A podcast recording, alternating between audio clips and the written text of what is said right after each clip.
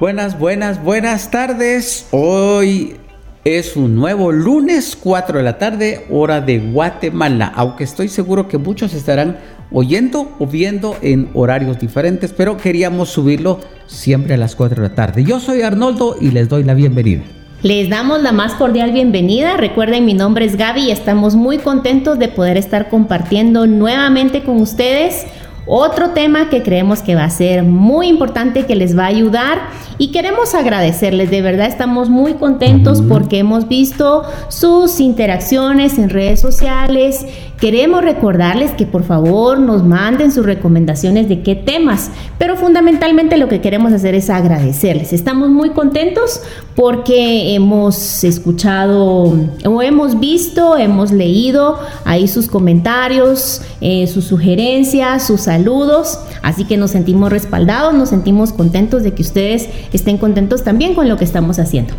Y nos gustaría que nos comentaran en la próxima, en el próximo capítulo, qué dicen sus papás, ¿verdad? Porque la idea es que ustedes son primariamente nuestro interés.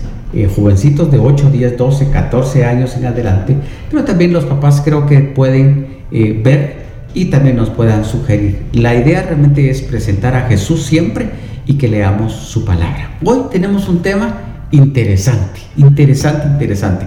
Estábamos buscando una frase que regularmente lo usamos y nos recordamos de un personaje. A ver si logran ustedes. Un personaje que decía, solo de pensarlo, ya, me dio cosa. Me dio cosa. este personaje, y hablábamos de que él a la edad que tenía siempre andaba con esa incertidumbre, esas cosas, ¿verdad? Así que hoy y algunas veces muchos de nosotros solo oímos eso y nos palpita el corazón. Una noticia nos está diciendo algo. Eh, no sé si te recordás esta época, ya estamos hablando de que son los, las evaluaciones finales, los exámenes finales de la escuela aquí en Guatemala terminan en octubre. Entonces eh, ya llegan los exámenes. Sabemos que hemos ganado, pero es como que ese temor, ese miedo pero algunos de repente no van muy bien. Entonces, en realidad, como que sí están de verdad más ansiosos, que es el tema que queremos desarrollar hoy, la ansiedad. Y platicábamos con Arnoldo y con nuestros hijos que este es como que el segundo nivel cuando no hemos Mm, dejado que Dios actúe en nuestros miedos, en nuestros temores. Entonces se van desarrollando más, van aumentando y empieza un proceso donde empezamos a desarrollar ansiedad. Y ahorita que vos decías esto acerca de que estamos en la etapa donde ya se van viendo las, las calificaciones, quién gana, quién no gana, yo quiero comentarles que yo tuve una anécdota hace ya una buena cantidad de años precisamente con estudios. Yo usualmente era buena estudiante, ¿verdad? Y esto me sucedió en cuarto secretariado. esto me sucedió en cuarto secretariado. Yo este, me metí a secretariado bilingüe porque me gustaba el inglés. Pero realmente no tenía una buena base en mecanografía. Imagínense una secretaria, una secretaria que no sabe mecanografiar, está en la calle de la amargura. Y este primer año que me metí, yo entré en un proceso de ansiedad porque me estaba yendo muy mal en mecanografía. Entonces, ¿Y solo de pensar? ya me dio cosa. y de recordarlo también. Porque entonces lo que sucedía era de que me fue mal en la primera unidad, segunda unidad, tercera. Yo ya sabía que el curso definitivamente me lo iba a tronar. Y era algo que no era característico en mí porque siempre había sido buena estudiante. Entonces, a veces como que las cosas de memorizar y de leer como que me iba mejor, pero en esa área práctica me estaba yendo súper mal. Y yo ya sabía que cuando venían los laboratorios que nos tocaba hacer, yo empezaba con, me agarraba tortícolis, me agarraba un como tic en el ojo, ¿verdad? Porque me empezaba a palpitar el ojo y me salía fuego usualmente porque mis defensas bajaban tanto que entonces me salía fuego y andaba toda estresada. De verdad yo tenía un proceso de ansiedad cada vez que me iba a someter a los laboratorios o a los exámenes de mecanografía. La solución a esto fue irme a meter después en vacaciones porque perdí el curso, ¿verdad? Lo tuve que sacar de retrasada. Y la solución fue irme en vacaciones tres o cuatro horas al día a la mecanografía para poder practicar y poder ganar el curso, ¿verdad? Pero en ese entonces ustedes de repente dirán, ah, no, pero cada quien pasa diferentes procesos de ansiedad. Y en ese entonces, en esa época, para mí fue una situación mm, que no podía manejar. Me fue muy difícil y tuve la necesidad de pedir ayuda a personas externas porque me estaba yendo muy mal y no solamente en mis calificaciones, sino que me estaba afectando muchísimo en mi salud. No, y quiero leer lo que dice el diccionario, porque algunos de ustedes que me está viendo dice, eso no, yo no tengo nada que ver con eso, ya este es solo para mi papá, mis abuelos. Ese tema no es para mí. Sí, sí, sí, oí lo que dice en, en, el diccionario. Es un estado mental que se caracteriza por una gran inquietud una intensa excitación y una extrema inseguridad. Estas tres cosas. Cada lo que me estaba pasando a mí. Eso yo creo que, entonces ahora que estamos, eh, bueno, comenzamos a escribir algo sobre esto, nos damos cuenta que no es característico, así se dice, de una edad. Exacto. sino que puede darse en cualquier edad. En, muchas de las cosas. Pero arranquemos con algo que Dios nos dice primero, porque luego vamos a ir descubriendo. Pongan todas sus preocupaciones y ansiedades en las manos de Dios, porque Él cuida de ustedes. Primera de Pedro 5.7, en la nueva traducción viviente. Qué bonito. Eso es lo que dice la Biblia acerca de la ansiedad, porque primero dijiste la definición del diccionario, ¿verdad? Pero entonces ahora en contraposición, ¿qué dice la Biblia? Y esa traducción también, nueva traducción viviente, nos lo dice de forma tan sencilla, tan fácil de entender, tan masticable, ¿verdad? Tan masticable. Se lo voy a leer otra vez porque algunos seguramente no les dio tiempo a oírlo.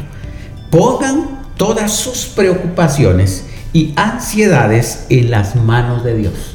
O sea, seguramente vienen, es lo que estamos hablando siempre, vienen, pero pongamos en las manos de Dios porque Él cuida de ustedes, Él cuida de nosotros.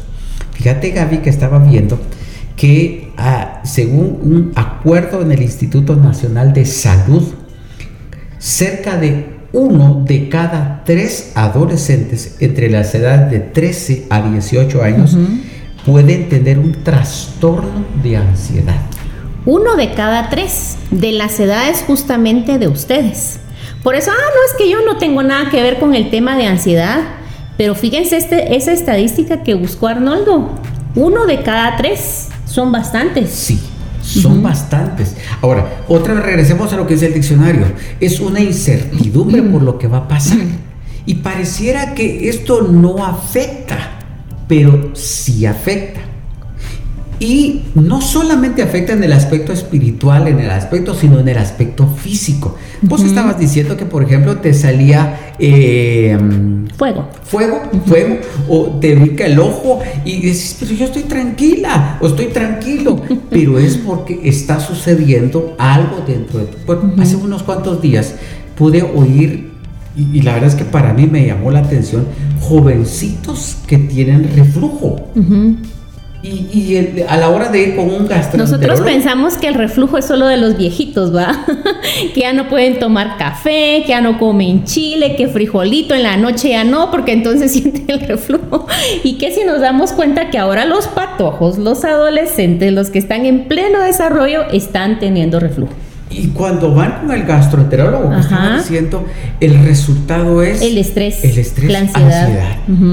Y entonces, bueno, les van a comenzar a, les dan, mejor dicho, el listado de dieta, de comer y todo, pero sí nos va a ayudar. Dios dejó incluso los médicos y la medicina, pero tenemos que hacer algo. Tenemos que encontrar algo en todo esto. Y es lo que dice Primera de Pedro.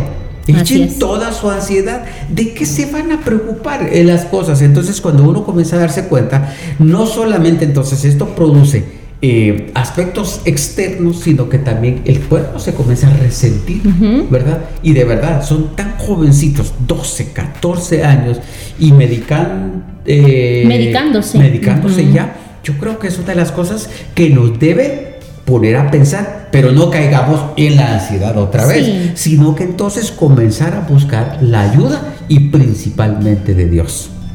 Y como, y como vos decías, afecta a nuestro cuerpo físico. En realidad nos afecta de forma integral, porque somos espíritu, alma y cuerpo. Y usualmente viene primero a atacar nuestra alma, ¿verdad? Con los pensamientos, con las emociones, con los sentimientos. Después se, se, traslada a nuestro cuerpo, digamos, con las manifestaciones de las enfermedades que podamos tener. Pero no podemos dejar de lado de decir que esto es un problema que tiene también su, su origen espiritualmente hablando. Nuestro espíritu se empieza a apagar, se empieza a, empieza a ver más las circunstancias y deja de ver a Dios, deja de conectarse con el espíritu de Dios, entonces todo nuestro ser, espíritu, alma y cuerpo se ve afectado por la ansiedad. Ah, yo creo que a veces incluso niños, y tal vez entro yo en esto, eh, tal vez por tal de no inquietar a los papás, preocupar a los papás, solo ellos se, se, encierran y se están consumiendo, por decir de alguna manera. Y Dios sabe por qué estamos hablando de esto, porque en alguna manera nosotros comenzamos a sentir algo sin saber por qué. Eh, yo he oído, vos como mujer sabes más, que a veces las niñas de la nada comienzan a llorar. Y no es que sea, es que somos mujeres, van a decir las mujeres, no. es que somos hay algo, Sí, es que hay algo que está sucediendo que tenemos otra vez que descubrir que descubrir para poner en las manos de Dios. Y el varoncito posiblemente ve el problema en casa.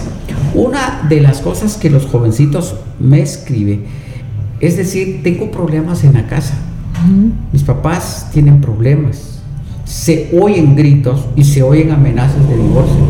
Y eso toma el corazón del, jovencito, se encierra en su cuarto y no sabe qué es lo que va a pasar en el futuro. Y esa es parte de la ansiedad. Ahora, si queremos ayudarte en el aspecto bíblico, espiritual, y vamos a orar por vos. Pero también tenés que echar mano de las promesas de Dios para salir de esto, porque hay cosas que no se puede hacer. No nos toca hacer. Y recuerdo las palabras de una persona que me decía, por más que te levantes de madrugada, el sol no va a salir. ¿Verdad? Por más que yo me levante a las 2 de la mañana para que salga el sol a las 3, no va a salir el sol.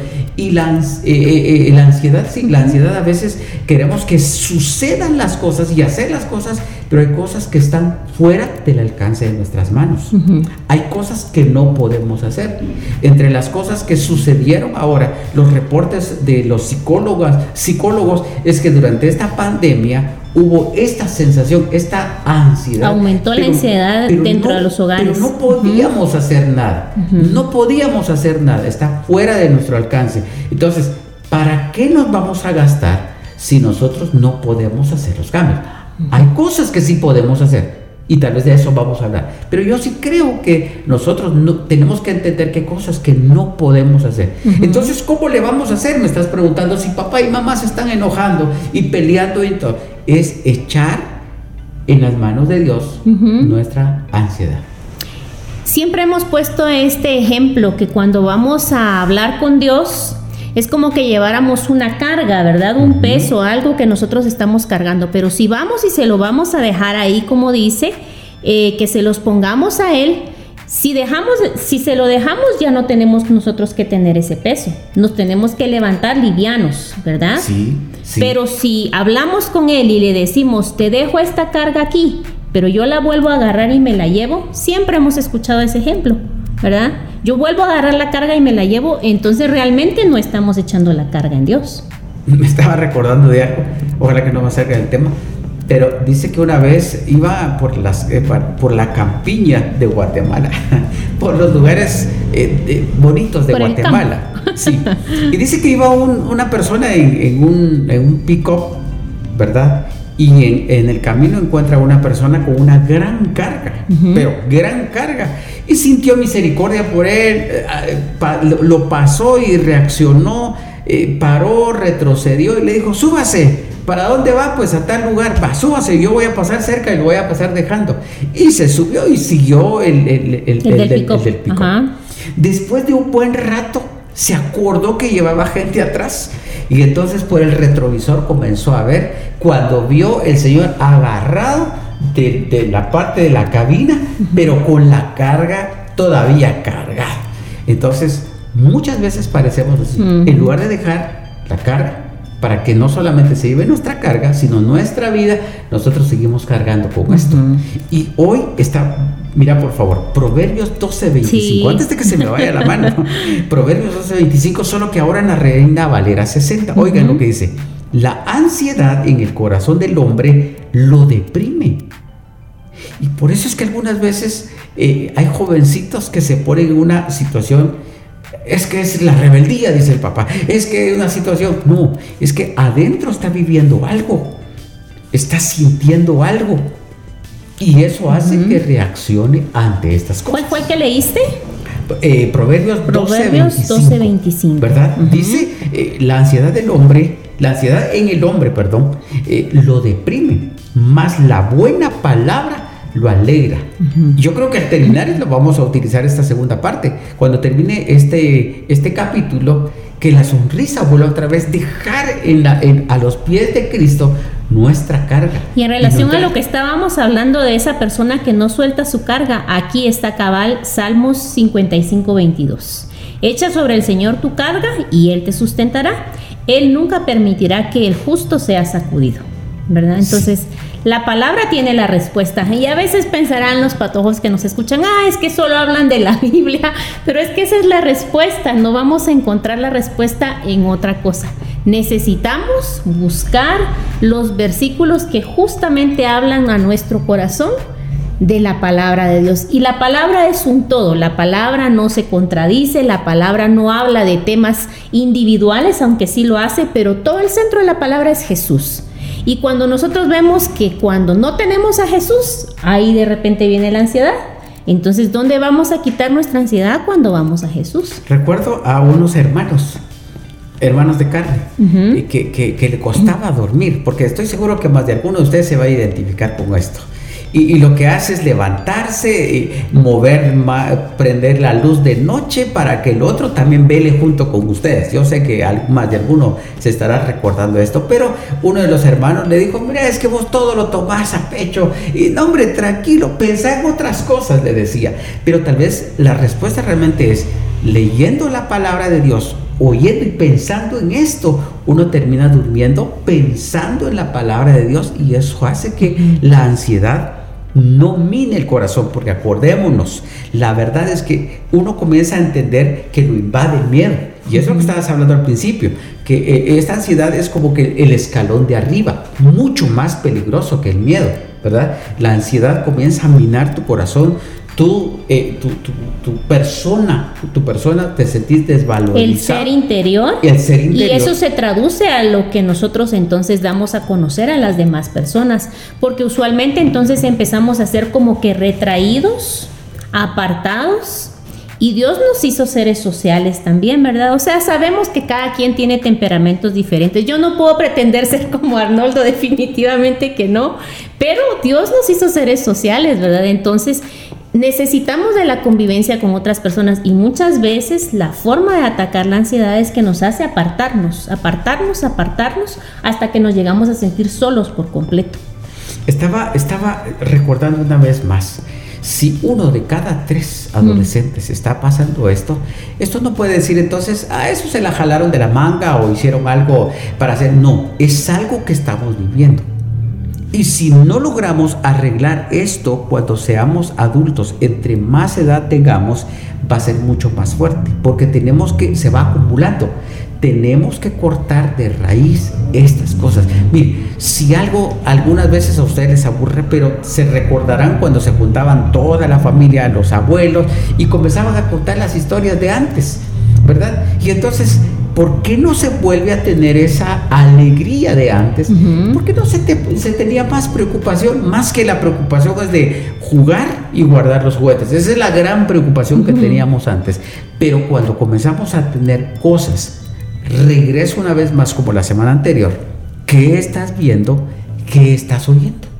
Porque eso es al final lo que te hace ansioso. Estaba recordando, muchos ahora mismo ya están ansiosos por tener la nueva consola de juego. ¿Cómo se llama esta nueva consola de juego, una nueva consola de juego. No sé. esa nueva consola. Para que vean cuánto jugamos. Pero ya comienzan a tener esa ansiedad. que ¿Qué hago? Vendo aquello, compro aquello y, esto. Y estoy seguro que más de alguno está orando. Padre, por favor, por favor, dame esa consola que no se acuerda cómo se llama Arnoldo ese nombre, va, por ejemplo. Entonces, en lugar de que sea una alegría, una motivación, comienza a entrar en ansiedad por tener. Y al final, en unos 6, 8 meses, ya caducó. Y ya viene otro juego nuevo. Entonces, lo que nosotros tenemos que hacer, creo yo, como, bueno, ya no soy jovencito, pero como jovencitos, es poner en las manos de Dios todas estas cosas para que podamos caminar bien. Sí, porque la pregunta en realidad es, ¿cómo supero la ansiedad? Bueno, yo ya identifiqué, como hablábamos en el programa anterior, ¿verdad? primero hay que identificar que sí tengo miedo, en este caso que sí te estoy teniendo manifestaciones de ansiedad, ¿verdad? A veces la ansiedad nos da por comer de más, ¿verdad? A veces la ansiedad nos da por dormir demasiado, a veces la ansiedad nos da por ya no arreglarnos. Hay muchas manifestaciones de la ansiedad que seguramente los psicólogos nos las podrían describir muy bien. Nosotros no somos psicólogos, pero sí somos hijos de Dios y tenemos la palabra de Dios y creemos que ahí está la respuesta y la solución. Y yo me ponía a pensar que es como cualquier herida que nosotros tenemos, ¿verdad? No podemos solamente ponerle la curita ahí y que por abajo ya se esté eh, infectando y que como está tapada nosotros creemos que ahí está y que ahí ya no se mira. Pero no, la ansiedad y cualquier, cualquier lesión que tengamos hay que descubrir, hay que lavar, hay que limpiar, como vos decías, hay que escarbar y buscar de raíz para que entonces ya pueda venir el Señor y actuar. Entonces ahí, ¿cómo supero la ansiedad? Estás recordando, Gaby, eh, hablando un poco acerca de las calificaciones. Me recuerdo que tal vez estaba como en quinto primaria. Mi papá tenía que ir a recoger las notas, em, pero yo tenía que ir con mi mamá a una actividad eh, de la iglesia. Y entonces mi papá dijo, yo le supliqué a mi papá que me dijera si ganaba, si gané el grado o perdí el grado. Es, que pareciera que esto es tan, tan gracioso, pero eso lo vivimos todos. No sé cuántos de los que, que me están viendo van a decir esto. Bueno, la cosa es que le dije, pero luego de que él iba a recoger mis notas, él tenía que ir a hacer otra actividad en la iglesia en lo que nosotros regresábamos a la casa y luego después de unas cuatro o cinco horas nos íbamos a juntar y, a platicar. Bueno, entonces me fui con mi mamá, estaba con esa angustia, eso que estamos hablando ahora, esa sensación, yo no disfruté nada de, ese, de esa actividad de la iglesia y una, vámonos, vámonos, vámonos. Y cuando llegué a la casa le pregunté a mis hermanos, miren, miren muchacha, mm, papá dejó algo, una carta, una nota para mí. No sé, no, no, hombre, por favor, eh, no existía el teléfono, el celular de antes, nada. Entonces uno de mis hermanos dijo, sí, dejó papel ahí y abro con una velocidad el papel y comienzo a ver nada. Solo dejó el papel doblado. Más era una angustia. Pero ahora ya, después de eso, ya pasó a enojo. Porque entonces uno dice, entonces ya las cosas ya no, no suceden como yo quiero que suceda. Y eso a veces pasa con el adolescente. Entonces comencé a ponerme ya molesto y todo. Mi papá siempre fue, fue bien bromista, fue, él era muy alegre, se le iba la mano también. Cuando regresó el papá, le y no esto, o sea, les estoy contando que reaccioné mal. Entonces ya te dejé el papel. No, revisá, me dijo. En el centro de la hoja había un sí pero una letrita, si estamos en computadora, tal vez eran tres o cuatro, por ejemplo. Un sí. Yo te dejé, me dice. La verdad es que cuando uno entra en ansiedad y ya no suceden bien las cosas, uno comienza a enojarse. y yo creo que una de las cosas, mira, lo que dice este, este salmo, y vamos a repetir esto, echa sobre el Señor tu carga y Él te sustentará. Él nunca permitirá que el justo sea sacudido. ¿Cómo nos podemos quitar la ansiedad entonces, Gaby? Vayamos a la presencia de Dios. Digámosle, estoy teniendo este problema, leamos la palabra. El consejo que estás dando, ¿cuáles son los tres tips que están dando de este podcast? Orar y obedecer a los papás. Cuando obedecemos a nuestros papás tenemos bendición. Y si tenemos bendición vamos a tener paz. Pero si leemos la palabra y oramos, seguramente que toda ansiedad va a ser quitada de nuestros corazones. Ah, es que otra vez lo mismo como les decía al principio. Sí, pero es que estas son las reglas del juego cuando nosotros estamos en el cristianismo. No hay otra forma que, que el yoga, que meditación, que todas esas cosas que han salido ahora, ¿va? que del yin y el yang, todo eso no tiene nada que ver con que vaya a traer paz a nuestro corazón.